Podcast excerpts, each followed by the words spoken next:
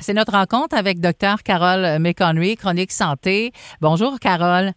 Bonjour, Anne. C'est une chronique qui va être en deux parties. Donc, on va parler aujourd'hui d'hésitation vaccinale. C'est quoi? Euh, comment on en est euh, rendu là? Donc, on va expliquer plein de choses. Oui, exactement. Euh, on a beaucoup, hein, pendant la pandémie, on a, on a parlé d'hésitation vaccinale. Qu'est-ce qu'on veut dire? Premièrement, là, les vaccins, ça existe depuis très longtemps. C'est pas, c'est pas nouveau. Euh, alors, le premier vaccin qu'on a donné, c'était en 1919, quand même, contre la variole. Mhm. C'est celui qui donnait la petite cicatrice sur le bras. Là. On a donné ça de 1919 à 1971. On a encore ces cicatrices-là. On a encore nos petites cicatrices oui, pour ceux qui l'ont eu. oui. Et après ça, c'est enchaîné des vaccins contre la diphtérie, contre le tétanos. Donc, tranquillement, pas vite, on a, on a développé des, des vaccins. Là, on donne ça pour en prévention des maladies. Donc, quand on a commencé à vacciner, puis à Maniwaki, je me souviens, moi, euh, il y avait l'unité sanitaire sur la rue Notre-Dame et c'est là qu'on qu'on allait recevoir nos vaccins. Mhm. Alors, à ce moment-là, les gens ne se posaient jamais de questions sur est-ce que, tu sais, le vaccin, parce que la cousine, la voisine, la sœur avait la diphtérie, était morte de la polio, était morte du tétanos.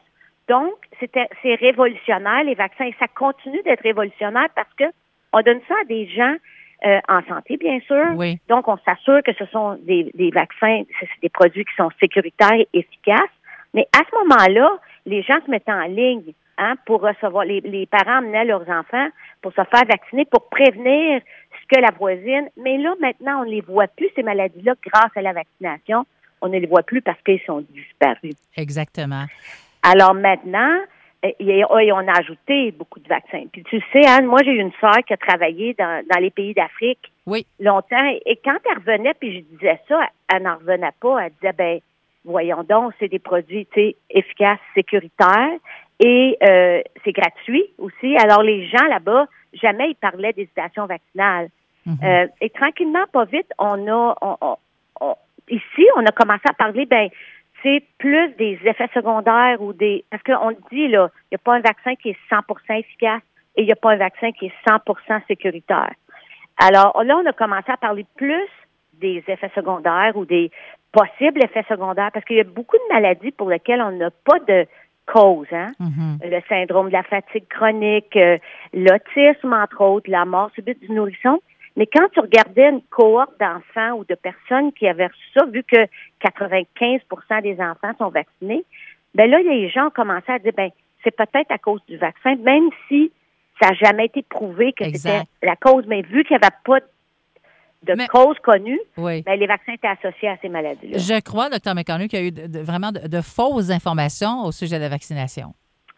Exactement. On le sait qu'au Québec, on a quand même, on est quand même très euh, coté au niveau de la science, au niveau de la vaccination, et on a beaucoup d'études. Donc, on sait qu'il y a à peu près 2 à 3% de la population que, que moi, je dis pas hésitant, je dis anti-vaccin. Mhm. Donc, jamais ils vont faire vacciner leurs enfants. Mais on s'est aperçu avec les études qu'il y a à peu près 20% de la population qu'on appelle hésitant à la vaccination. Oh, je ne sais pas, ben peut-être que je vais attendre un petit peu.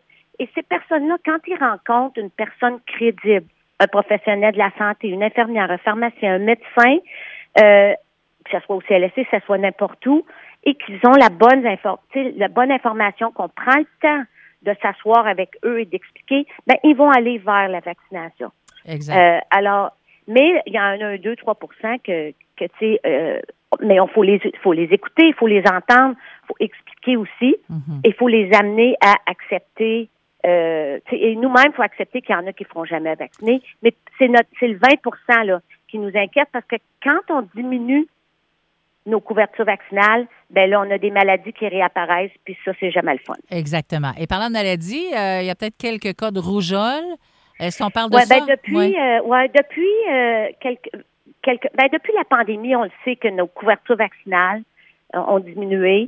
Euh, pas, pas nécessairement parce que les, il y avait pas de, il y avait pas de service, les gens sont pas allés. On est du monde occupé, on a oublié ah, le, le plus jeune, c'est vrai, il, il manque son vaccin. Mais l'Organisation mondiale de la santé, Santé Canada et la le, le gouvernement du Québec, là, on commence à être inquiète parce que la rougeole, on vaccine contre la rougeole depuis les années 70. C'est un vaccin qui est extrêmement efficace. Mhm. Ça prend deux doses de vaccin. Mais c'est la rougeole, c'est tellement contagieux. C'est le virus le plus contagieux, plus que la COVID. Et aussitôt qu'on baisse en bas de 95% la maladie commence à circuler et les enfants sont très malades. Et quand on a ça, vu que c'est très contagieux, faut fermer des écoles, faut s'assurer que tout le monde soit bien protégé. Et on commence à voir, on a eu en Outaouais deux cas en octobre euh, qui étaient des voyageurs qui étaient arrivés. Là, il y en a à Montréal, il y en a, il y en a eu ailleurs au Mhm. Québec. Et là, c'est la relâche. Et là, c'est les voyages dans le sud. Et- Donc, on, ouais. on invite vraiment la population à vérifier leur statut de vaccination rougeole et prendre rendez-vous si c'est pas euh, complet. Merci beaucoup pour ces infos. On sait, on l'a dit, euh, une deuxième partie, donc on va en reparler d'ici trois semaines. Merci, docteur Carole Oui. McConry. Merci à toi. Bye bye. Bye.